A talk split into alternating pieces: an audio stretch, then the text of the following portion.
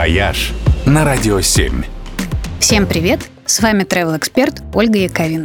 Когда-то на Сахалин попадали главным образом не по своей воле. Во времена царской России там располагалась каторжная тюрьма.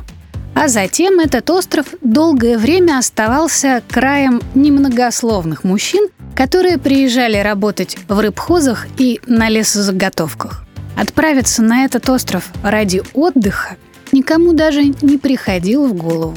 Но теперь времена изменились, и в последние несколько лет Сахалин стал одним из самых популярных туристических направлений. Оно и неудивительно, ведь здесь невероятной красоты природа, необыкновенная архитектура, которая осталась с японских времен, и экзотическая дальневосточная кухня, в которой сочетаются вкусные и свежайшие морепродукты и влияние азиатских соседей. Проблем у туристов на Сахалине раньше главным образом было две. Полное отсутствие инфраструктуры и очень дорогая дорога. Так вот, за последние пару лет это изменилось весьма ощутимо и продолжает стремительно меняться к лучшему. На острове уже есть и приличные отели уровня 4 и даже 5 звезд, а этим летом открылось и несколько глэмпингов.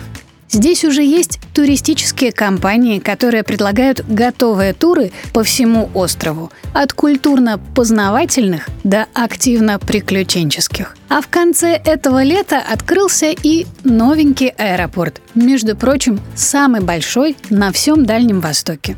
И очень вовремя, ведь осень, особенно начало осени на Сахалине, лучший сезон из всех возможных.